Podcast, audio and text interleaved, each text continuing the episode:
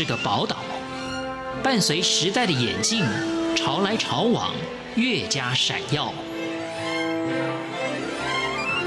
欢迎收听《潮台湾》，发现台湾的美好。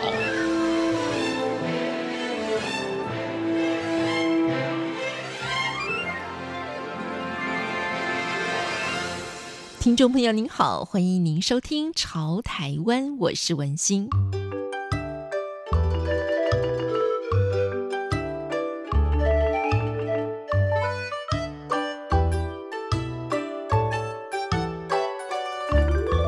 在今天节目当中呢，为听众朋友请到的是儿童文学作家王文华老师。那王文华老师呢，也是一位非常资深的国小老师。那今天呢，我们要跟王文华老师来聊一聊，王老师的作品真的太多太多了。为什么会有这么旺盛的创作的能量呢？今天我们就要跟老师来聊一聊。爸妈都没读什么书啊，两两个人就是，可是他们却很现代化。他们、嗯、呃，在呃五十几年前，他们自己有恋爱结婚，但其实两个人都只有国小毕业。是、哦。那妈妈她就是持家嘛，就照顾我们。那妈妈照顾我们，因为家里孩子又多，所以其实我常跟家长讲嘛，一个勤劳的妈妈就会有懒惰的小孩。嗯、那我妈倒过来，我妈就是一个懒惰的妈妈就会有勤劳的小孩嘛。嗯、那什么事？妈妈都觉得说，你自己要想办法，因为家里没办法供给给你啊。是。那呃，妈妈的口头禅就是不要浪费，台语叫卖偷贼啊。嗯哼。所以我们家所有的东西都是一用再用，我们家的家具没有一样是新的。那从小就知道说，所有的玩具都要自己做。所有自己想玩的游戏都要自己想出来，嗯、然后甚至于，嗯，怎么讲？你你玩出来的东西自己要善后，爸爸妈妈是不会帮上忙的。是可是就是因为不会帮上忙，反而让我们，我跟弟弟他们很早我们就很独立，嗯、就自己要去想办法去找到自己好玩的乐子，这样子。我想找到好玩的乐子，幸好爸妈给我那一段童年，反而是现在孩子就是。很多东西就是在手机以及在三 C 产品上，就少了那一段自己想办法的过程。是，所以呃，就是就像我那一年，那我们我们家很穷，就搬到那个山上去，然后突然有一天我就想要坐一辆飞机。就是我小时候的也没有玩具嘛，所有东西都是 DIY，然后就是想做一架飞机。那、嗯、飞机其实也就自己照自己脑海中打造，就是把妈妈卖玉米的那个招牌拿来放在脚踏车上绑起来，就当往下冲了。哦，我觉得那就是福利了吧，就 要冲下去了。那其实妈妈有看到，妈妈只跟我讲一件事，就是说你要记得把那个招牌扛回来，然后因为她等下去做生意，是，所以就这样一句话，那那就这样下去。真那过程中，妈妈那个怎么讲？她跟我那个片光交汇的那一刹那，其实你知道，妈妈的眼中是觉得她是放心，她知道我不会搞坏。可是当我自己真的把我的飞机穿过那个山上重重的相思树林，然后差点掉到火车铁轨上的时候，其实那一刹那我自己真的是蛮下可到的。就在那一刹那中，我其实自己知道自己说我做错，这是祸闯的比较大了。如果我一不小心就掉到铁轨上，那上天保佑。是啊，但是我觉得其实这个过程中，父母虽然嗯没有干涉过多。那自己在这样不断的成长中，我发现自己找到很多能力。其实真的是爸爸妈妈给孩子大一点的空间。我们如果给他控管的越严，其实你就把很多孩子触探世界的能力给给抹杀了，就是把它限制住了。可是你越早把它打开，其实他们就越早会去找到很多好玩的东西。那这好玩的东西，这个过程就是一种学习。而且我觉得刚刚听王文华老师的这个童年的经验啊，累积了很多小时候有趣的故事，或者是呢那种大胆去创新或挑战的这个经验哈，所以在创作的时候会有很多的能量。好像这跟我们很多在都市里面啊，我们循规蹈矩、乖乖的小孩长大的经验真的差很多哎。可是真的有好多创作的能量哦。还好啦，城里的孩子有城里的玩法，因为城里孩子会的，我们不会。嗯、那城里孩子他他会有他的人际圈，他的生活圈，他知道 seven。像我们我们我在乡下教书，嗯，我们乡下教书教社会课就很难教，因为学学生没看过捷运呐、啊，没有拿过悠游卡。是我们我们学校方圆四公里内没有那个 seven。哦，所以学生要这些东西都没有。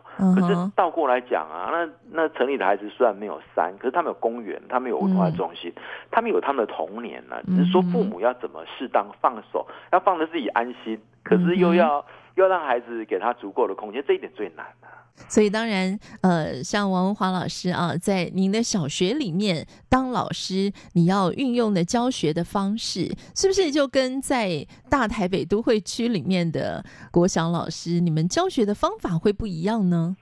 我们这边小孩就是呃班级人数少嘛，一般都少于十个人啊。那、嗯、不到十个人的班上，你那个刺激就是同台之间互动、哦、互相观摩学习的机会就少很多。是，所以我每次在分组讨论的时候，都是我我要跟学生一组啊，嗯，然后另外学生在一组，然后再互相竞争、互相讨论。所以那个那个翻转教室啊，或者共同讨论部分，我们这部分真的是比较欠缺，嗯、所以就必须要加入很多那种混龄啊啊，然后大班级一起上，是，然后。呃，但是孩子们的外面空间是很大的，嗯嗯嗯，就是他们每个人的那个操场啊、绿地，这个应该比城里还是大很多。像我就算过，我们学校平均一个小孩，平均大概大概一个人可以有将近五百本书的藏量吧，就是一个人可以享有五百本书。那城里孩子，如果他用那个他们的人均数下去算，我们应该遥遥领先吧？那当然，对于很多童书作家来讲，哈，要鼓励孩子们阅读是很重要的。所以接下来呢，我们提到说自主学习到底要怎么做啊？那自主学习它的意义、目的到底是什么呢？呃，我觉得自主学习还好，就是。呃，像这次不是突然多了十五天的寒假嘛？嗯，嗯，那其实突然多出来的时间，很多妈妈就跳脚了，是就是不知道该怎么办哦。嗯、其实。这个时候就是孩子自主学习的时候，突然多出来十五天想干嘛？嗯哼。那很多孩子他不会安排，因为他突然多出来时间，他真的不知道要做什么。是。那这就是我们家长可以陪着孩子一起去设定目标。我打算在这十五天做什么事情？嗯哼。那孩子设定目标之后，就会去就开始去进入执行阶段嘛。嗯哼。你能不能做得到？那你做了几样？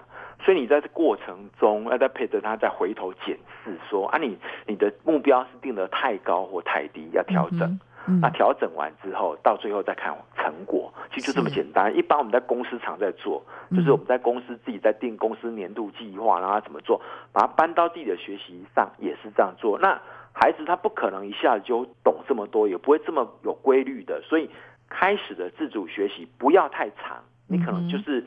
三天假期或者两天假期，让他设定目标，目标也不要一次设定太大。嗯，就是呃，我在很多呃脸书上看到有的网友他在送打卡，例如说我每天要朗读一篇文章，嗯，我每天要打卡，就这样这么简单，就持续的做，自己定个目标，然后看你能不能做得到，嗯，然后做着做着，那那种成就感是很快乐的。就像我们在减肥，在运动，其实都会有个 app，然后让你去设定每天的目标。哎，自主学习类似的概念。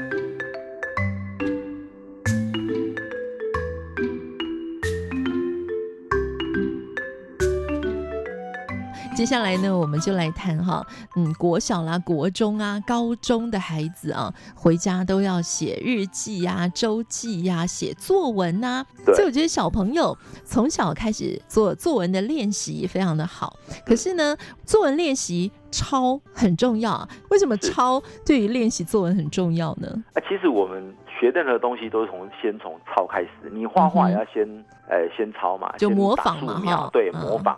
那为什么写作文不用呢？那你其实你写作文就是，呃，你天天在读那些课文啊，读好文章啊，爸爸妈妈订国语日报给孩子读范文，是，其实都是一种练习嘛。问题是突然塞一个我的妈妈给你叫你写，嗯，你可能脑脑筋中就一片空白了。我的妈妈天哪，哦，那怎么办？先抄一段嘛，别人怎么写，学人家的架构啊，是，就是抄很多种，一种就是一字不漏抄，那这个叫文抄。功一一抄就被抓到了嘛？对。啊，另外一种就是我有目的的抄，我先学嘛，我我把你好句子学下来，抄下来就是我的了。嗯哼。那我我等到我再练得更好一点，我可以把抄下来的句子改成我自己的句子。嗯哼。就是一步一步来，所以不要怕抄。所以我后来在脸书上写这一段的时候，很多家长都觉得啊，我安心了。啊。就是他们回去就是一片空白交给他，我不会写啊。嗯。那怎么办？我们去找一篇你今天要写的范文，那你照着那个范文去模仿一遍。啊对、哦，然后你要把它改成诶适合你的情境，是。那一次两次，你从好句子里面慢慢练习嘛。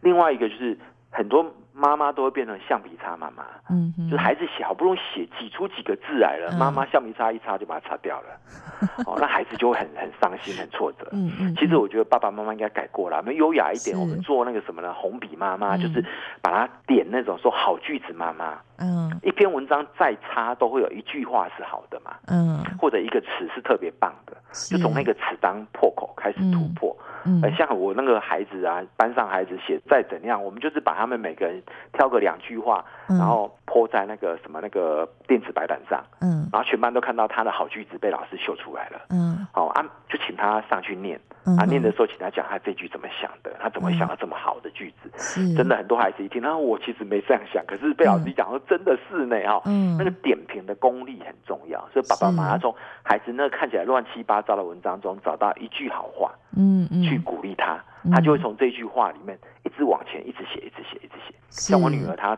她从小就被我逼着写作文，是。他这种很痛苦的孩子，就是他爸爸是个作家，又是个老师，你知道双重压力啊。是。学校作文比赛啊，什么都是他，可是他根本写不出来。到高中的时候遇到一个很好的老师，这个老师就是只有一件事写，嗯。我就每每天给你十五分钟，随便你写。我觉得我女儿觉得她好像突然天灵盖被打开了，嗯、哇，每天都是下笔哦，嗯、那个千言你知道吗？嗯，就是然后写完之后，老师其实老师也不怎么改，但老师会从里面挑一句，就当着全班的面面啊，就说、嗯、哇，这句怎么写这么好，写到我的心坎里了，哦、你知道对孩子的鼓励多大？下次再写，越写越多，越写越多，现在就不怕写了。那我们接下来谈到的就是好口才呀、啊，是很重要的。嗯、真的，我们在长大之后呢，啊，面对呃职场啦，面对社会啊，面对人群啊，面对各种的关系，这个口才的训练是很重要的。而老师有一点，您说好口才是练来的。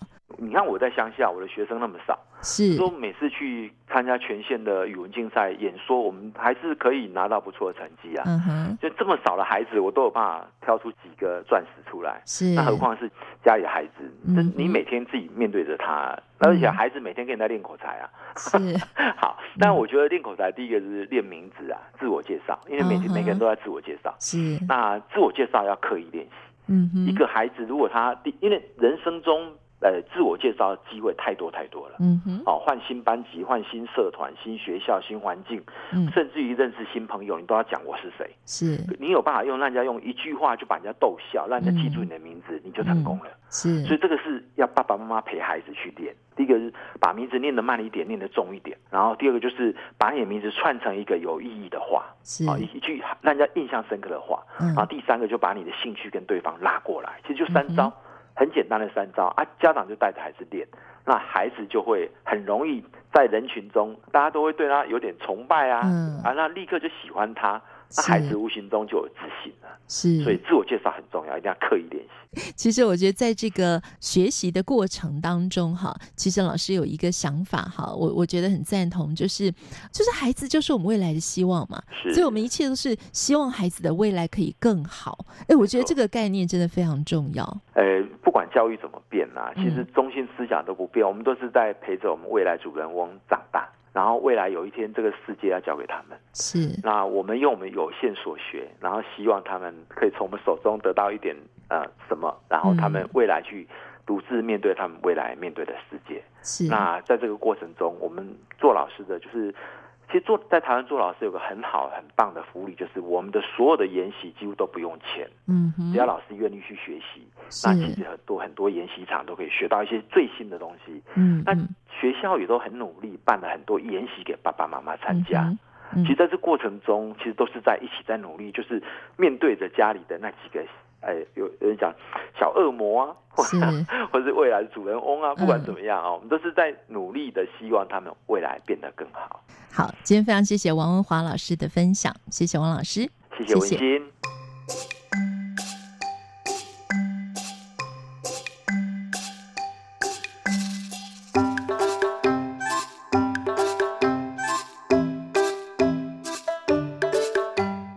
是文心，谢谢听众朋友您的收听，我们下次空中再见。